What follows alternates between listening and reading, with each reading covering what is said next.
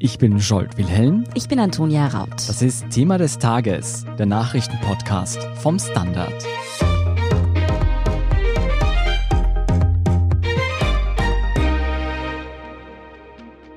Man muss es sich ja wirklich auf der Zunge zergehen lassen. Eine kommunistische Partei wird mit fast 30 Prozent der Stimmen stärkste Kraft und das in der zweitgrößten Stadt Österreichs. Wie um alles in der Welt ist es möglich? Ja, und ist das der Anfang einer kommunistischen Revolution in Österreich? ob diese linke Revolution tatsächlich ein Grazer Unikum ist oder ob sie sich in ganz Österreich ausbreiten könnte, darüber sprechen wir heute mit unserer Kollegin und Innenpolitikredakteurin Katharina Mittelstädt. Und wir sehen uns auch an, was andere linke Parteien, allen voran die SPÖ, von dem Erfolg der KPÖ lernen können. Katharina, die KPÖ wird wohl künftig die Bürgermeisterin von Graz stellen. Wie ist denn bitte das passiert? Wie haben die Kommunisten Österreichs zweitgrößte Stadt für sich gewonnen? Ich glaube, es ist weniger, dass die Kommunisten Graz erobert haben, als dass LGK und ihre Grazer KPÖ das geschafft haben. K sitzt in Österreichs zweitgrößter Stadt, wie du sagst, Graz, seit 1993 im Gemeinderat und wie sie irgendwie auch immer selbst sagt, man kennt sie dort. K bezeichnet sich zwar selbst als Marxistin, aber in ihrem politischen Handeln stellen sie viel weniger die große Ideologie in den Vordergrund als eben konkrete Politik. Sie ist extrem greifbar, spricht viel mit Menschen, jeder hat ihre Telefonnummer offenbar in Graz und so konnte sie da offenkundig Nerven treffen treffen. Vor allem eben mit dem Thema Wohnen, über das wir dann bestimmt ja auch noch genauer sprechen werden. Lass uns gleich darüber sprechen. Vorher hören wir uns noch an, was Elke K. zu der Frage gesagt hat, ob sie bald als Bürgermeisterin ins Rathaus einziehen wird. Ich würde mich dem Amt stellen. Ich habe in meinem Leben immer Verantwortungen übernommen. Das wissen meine Leute in meiner Partei. Und ich habe auch gesagt, dass ich gerne bereit bin, auch mehr Verantwortung in Ressorts zu übernehmen. Vor allem dort, wo es auch wichtig ist. Ich denke zumindest Ihre Parteikollegen und Kolleginnen dürften das bestätigen. Aber viele Österreicher und Österreicherinnen außerhalb von Graz haben diesen Sonntag zum ersten Mal überhaupt LKK gehört. Wer ist denn diese Frau? Was zeichnet sie aus? Äh, Elke K. ist 60 Jahre alt und eben wie schon vorher kurz angesprochen, sehr lange in der Lokalpolitik tätig. Sie ist bereits in einem Arbeiterviertel in Graz aufgewachsen als Adoptivtochter eines Schlossers und einer Hausfrau. Nach der Abendmatura hat sie kurz in einer Bank gearbeitet und bereits 1985 ist sie KPÖ-Mitglied geworden, für die damals noch Ernest Kaltenecker im Gemeinderat saß. 2005 hat sie dann als Stadträtin das Wohnungsreferat übernommen. Ich würde sagen, sie ist eine sehr zurückgelehnte Person. Ich glaube, das hört man schon, wenn man ihr nur kurz zuhört. Am Wahlabend meinte sie ja tatsächlich auf die Frage, was sie jetzt eigentlich macht, bis die Ergebnisse vorliegen. So, naja, also es ist jetzt im Wahlkampf irgendwie recht viel Wäsche liegen geblieben. Sie schaltet jetzt mal eine Maschine ein und das Wetter ist schön, da kann man es dann auch gut aufhängen. Also sie ist ein ziemlich anderer Typus Politikerin, würde ich sagen, als die meisten anderen, die wir so kennen. Sie ist eine sehr normale, eine fürsorgliche Person. Unser Kollege, der Korrespondent aus Graz, hat sie so beschrieben, also quasi, die könnte auch einfach die nette Nachbarin von nebenan sein, die dann da ist, wenn man sie braucht. Und das offenbar gefällt vielen Grazerinnen und Grazern. Ja, einerseits scheint sie eine einnehmende Person zu sein, die einfach gut ankommt. Andererseits hat die KPÖ aber vor allem das Thema Wohnen für sich besetzt, wie du schon angesprochen hast. Wohnungsnot, zu hohe Mieten, Leerstand, das sind doch eigentlich alles Probleme, mit denen sehr viele Städte zu kämpfen haben. Welche Lösungsansätze haben da jetzt die Grazer Kommunistinnen und Kommunisten, mit denen sie dann tatsächlich so gut angekommen sind? Na, also die meisten Experten sagen, es ist jetzt weniger so der eine isolierte Meilenstein als die Kontinuität, mit der die Grazer KPÖ dieses Thema behandelt und behandelt hat. Das hat eigentlich schon mit LGKs Vorgänger, eben Ernest Kaltenecker, begonnen, der sich diesem damals sonst ziemlich vernachlässigten Thema eben intensiv begonnen hat zu widmen. Der hat täglich Bewohner von Substandardwohnungen besucht, der hat sich die Sorgen angehört, der hat Hilfe organisiert. Die KPÖ hat da auch einen Mietnotruf Notruf zum Beispiel eingerichtet. Kaltenecker hat dann auch zum Beispiel durchgesetzt, dass in jeder Wohnung eine Dusche und ein WC installiert wird. Kollegen aus Graz berichten, andere Politiker haben zu der Zeit dann gesagt, was, es gibt überhaupt noch Wohnungen ohne. Also die waren da eben ein bisschen anders und haben das Thema eben viel mehr von der Basis auf tatsächlich betrachtet. Und K hat das dann nahtlos so weitergeführt. Von 2004 bis 2016 muss man sich anschauen, sind in Graz 960 neue Gemeindebauwohnungen errichtet worden und Grundstücke für 550 Wohnungen gesichert worden. Und hinzu kommt, ich glaube, das beeindruckt auch den einen oder anderen, dass die Grazer KPÖ-Politiker eben zwei Drittel ihres Politikergehalts spenden. Mit den 5500 Euro netto, die sie eigentlich bekommen hätte, sagt K., verliert man irgendwie so den Blick für die Sorgen der Bevölkerung. Und ja, deswegen hat sie das gespendet. Und da hat sie auch schon gesagt, als Bürgermeisterin würde sie das genauso tun und auch wieder einen Großteil abgeben. Das Geld ist dann eben in einen Sozialfonds gewandert, der zum Beispiel eben bei Kündigungen oder Räumungsklagen angezapft wird. Und das ist zwar die Eigenangabe der KPÖ, aber doch trotzdem recht beeindruckend. Angeblich sind es 1,7 Millionen Euro, die seit 1998 durch diese Spenden zusammengekommen sind. Du, das ist jetzt von außen betrachtet wirklich doch sehr, sehr beeindruckend, wie die KPÖ hier Politik macht. Ist denn dieses Wahlergebnis auch in der Hinsicht dieser Wohnprobleme ein Weckruf für die Bundesregierung? Sollte man sich dem Thema Wohnen auch bundesweit mehr widmen? Ich würde sagen, ja und nein auf diese Frage. Also natürlich ist Wohnen ein riesiges Thema. Gerade jetzt geht gerade die Angst um die Inflation um. Davon sind Mieten natürlich auch betroffen. Ich glaube, man kommt an all diesen Fragen als Politikerin oder Politiker schwer vorbei in den kommenden Jahren. Wie viel sich jetzt von Graz dann trotzdem auf die Bundesebene übertragen lässt, ist bestimmt dennoch fraglich. Die KPÖ in Graz macht ja ganz erzklassische Regionalpolitik. Ich glaube, man kann auch LGK nicht nur auf das Wohnthema reduzieren, aber du hast bestimmt recht. Es zeigt sich in der Steiermark definitiv, dass man mit diesem Thema, also mit dem Wohnen, mobilisieren kann. Wie viel Wirbel würde denn nun wirklich eine kommunistische Bürgermeisterin in der Grazer Stadtregierung verursachen? Ich könnte mir vorstellen, dass das doch ziemliche Umbrüche mit sich bringen würde. Könnte das schon allein bei der Koalitionsbildung Probleme machen? Ja, also wie du sagst, Wirbel ist, glaube ich, noch fast sanft ausgedrückt. Das ist ein ziemlicher Tornado. Die ÖVP dort ist völlig vor den Kopf gestoßen. Der langjährige ÖVP-Bürgermeister Siegfried Nagel hat sich ja irgendwie sofort entsetzt zurückgezogen. Kanzler Sebastian Kurz war zum selben Tag war ja auch Oberösterreich-Wahl, der war dort vor Ort und ist darauf angesprochen worden mhm. auf Graz und meinte, um Gottes Willen, ja, also dieses Wahlergebnis erscheint ihn jetzt sehr bedenklich. Eine Koalition zwischen KPÖ und ÖVP in Graz schließen beide aus. K schweben so eine Art thematische Arbeitsübereinkommen vor, wo sie dann eben womöglich singulär schon mit allen anderen reden oder auch zusammenarbeiten könnte. Das ist alles, muss man ehrlicherweise sagen, noch ziemlich unklar. Ganz wird sie wohl an einer klassischen Koalition, die eine Mehrheit hat, nicht vorbeikommen. Da wird jetzt vor allem interessant werden, wie sich die Grünen positionieren. Die sind da jetzt noch sehr zurückhaltend gewesen.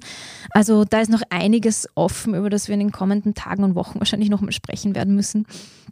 Ja, ich stelle mir diese gemeinsame Themensuche auch gar nicht so einfach vor. Sag mal, viele von uns kennen Kommunismus eigentlich nur noch aus dem Geschichtsbuch und auch die KPÖ nur noch aus dem Geschichtsbuch. Sind denn Ihre aktuellen Mitglieder immer noch so links-links wie damals die Gründungsgenossen? Also ist klar, links definieren sich wohl wirklich alle, die bei der KPÖ sind. Alles andere wäre ja auch irgendwie nahezu absurd.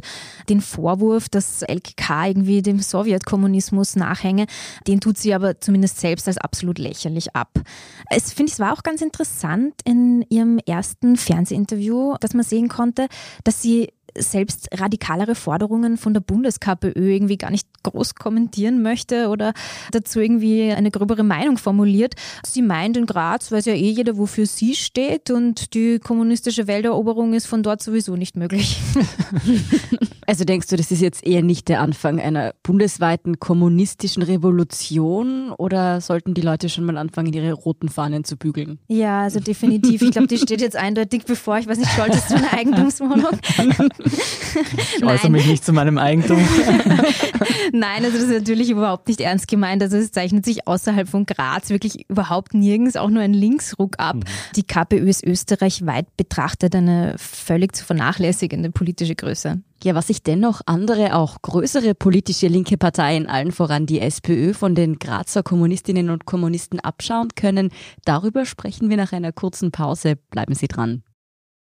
Guten Tag, mein Name ist Oskar Bronner. Ich habe damals den Standard gegründet, damit man sich auf Basis unabhängiger Berichterstattung die eigene Meinung bilden kann. Guten Tag, mein Name ist Pony73 und ich poste beim Standard, weil ich genau das dort machen und meine Meinung auch sagen kann. Der Standard, der Haltung gewidmet.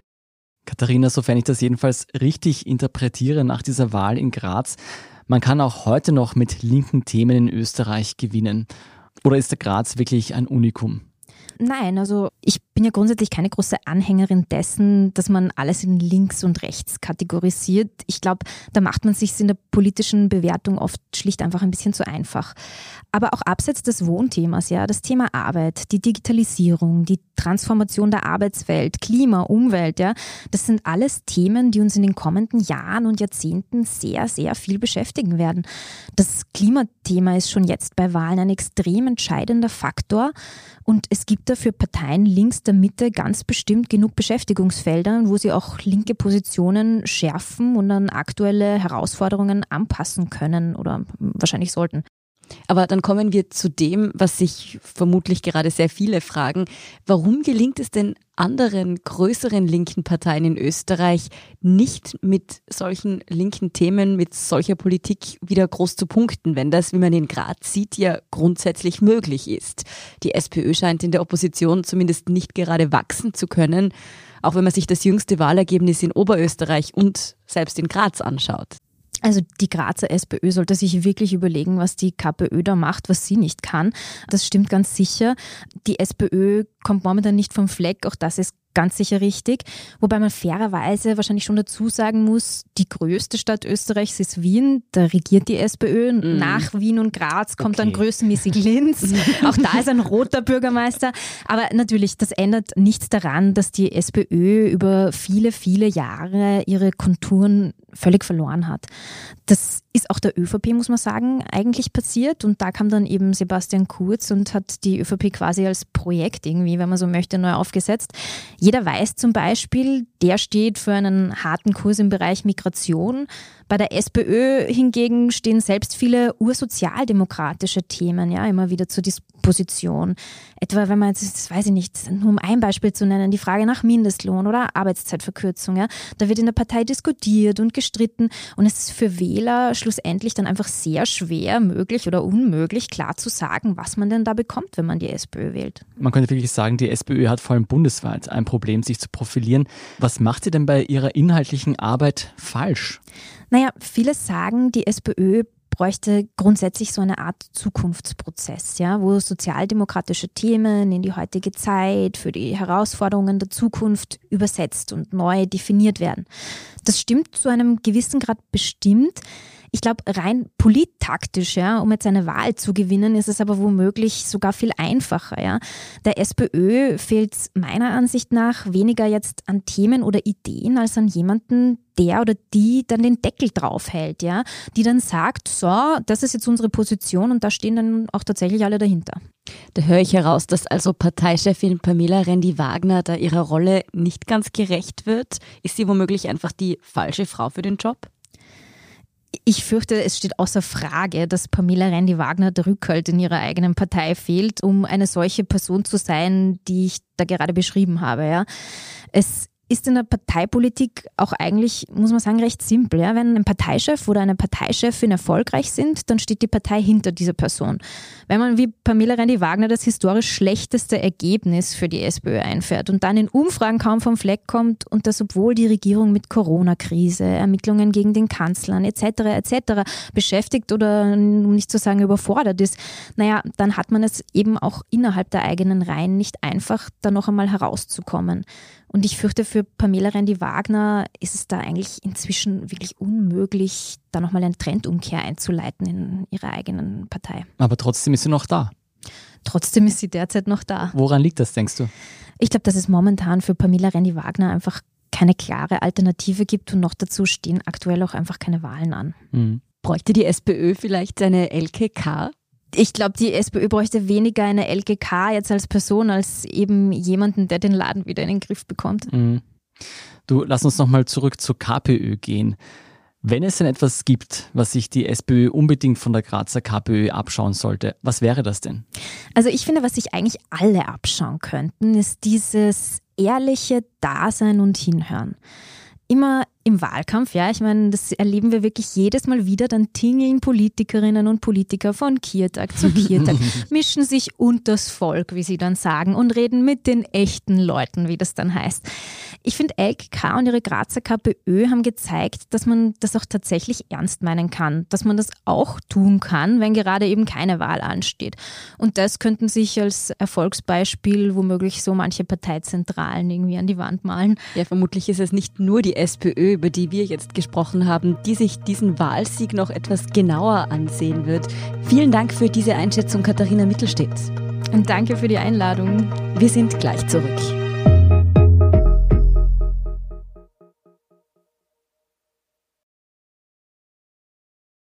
Guten Tag, mein Name ist Oskar Bronner. Ich habe den Standard gegründet, weil es damals keine Zeitung gab, die mit den Menschen auf Augenhöhe kommuniziert hat. Guten Tag, mein Name ist Michael Grill und ich lese den Standard, weil genau das wichtig ist. Fundierte Berichterstattung, die erklärt und nicht belehrt. Der Standard, der Haltung gewidmet. Und hier ist, was Sie heute sonst noch wissen müssen. Erstens, in Großbritannien droht den Tankstellen der Treibstoff auszugehen. In einigen Landesteilen waren zuletzt bis zu 90 Prozent der Zapfsäulen leer getankt, nachdem es zu Panikkäufen gekommen war. Der Grund, dem Vereinigten Königreich fehlen 100.000 Lastwagenfahrerinnen und Fahrer, die nach dem Brexit die Insel verlassen haben, um auf dem Kontinent zu arbeiten. Dadurch kommt es unter anderem bei Treibstofflieferungen zu Engpässen. Die Regierung hat jetzt das Militär in Bereitschaft versetzt, um im Notfall die Versorgung zu gewährleisten. Ärzte und Ärztinnen beklagen bereits, wegen des Mangels an Treibstoff ihrer Arbeit nicht mehr nachkommen zu können. Der britischen Regierung wird vorgeworfen, zu lange nichts unternommen zu haben. Die Regierung betont, dass die Engpässe nichts mit dem Brexit zu tun haben. Anders sieht das der deutsche Kanzleramtsanwärter Olaf Scholz von der SPD. Er sagte auf die Frage eines Journalisten, ob Deutschland im Fall Lkw-Fahrerinnen und Fahrer schicken würde, man habe lange versucht, Großbritannien in der EU zu halten, auch weil der freie Arbeitsmarkt eben einer der großen Vorteile der Union sei.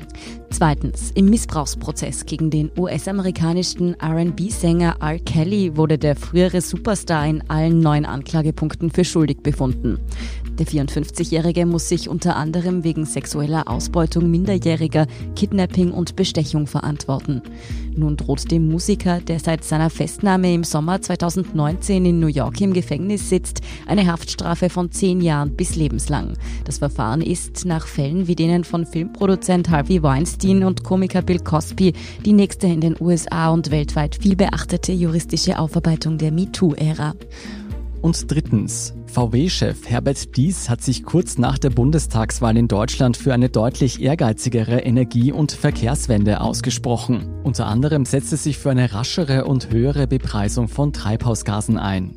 Und die Subventionen für fossile Kraftstoffe sollen aus seiner Sicht beendet und der Ausstieg aus der Kohle deutlich vorgezogen werden. Dies fordert zudem einen stärkeren Ausbau der erneuerbaren Energien bis zum Jahr 2030. Mit dieser Klimaschutzagenda hat der Chef von Europas größtem Autobauer definitiv aufhorchen lassen. Beobachter sehen darin aber auch eine geschickte Strategie, möglichst viel politischen Rückenwind für die Transformation des eigenen Konzerns hin zu einem reinen Elektroautoanbieter einzufangen. Dies will Volkswagen zum führenden Anbieter von Elektromobilität machen und VW investiert dafür nicht nur selbst Milliarden von Euro, sondern ist auch auf staatliche Förderungen angewiesen. Das ist natürlich nur ein Aspekt der Nachwahlwehen sozusagen, die gerade unsere deutschen Nachbarn im Griff haben. Alles dazu lesen Sie so wie die weiteren Informationen zum aktuellen Weltgeschehen auf derstandard.at. Danke fürs Zuhören und all jenen, die uns auf Apple Podcasts oder Spotify folgen, uns eine nette Rezension geschrieben oder eine 5-Sterne-Bewertung hinterlassen haben. Und ein ganz großes Dankeschön gilt all jenen, die unsere Arbeit mit einem Standard-Abo oder einem Premium-Abo über Apple Podcasts unterstützen. Das hilft uns wirklich sehr, also gerne auch allen Freundinnen und Freunden weiterempfehlen. Verbesserungsvorschläge und Themenideen schicken Sie uns am besten an podcast.derstandard.at. Ich bin Scholt Wilhelm. Ich bin Antonia Raut. Baba und bis zum nächsten Mal.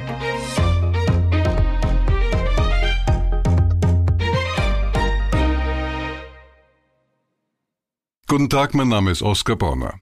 Ein Job, den man machen muss, ist ein Beruf. Ein Job, den man machen will, ist eine Berufung.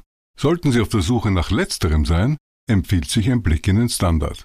Es geht um Ihre Einstellung. Jetzt Jobsuche starten. Im Standard und auf Jobs der Standard.at.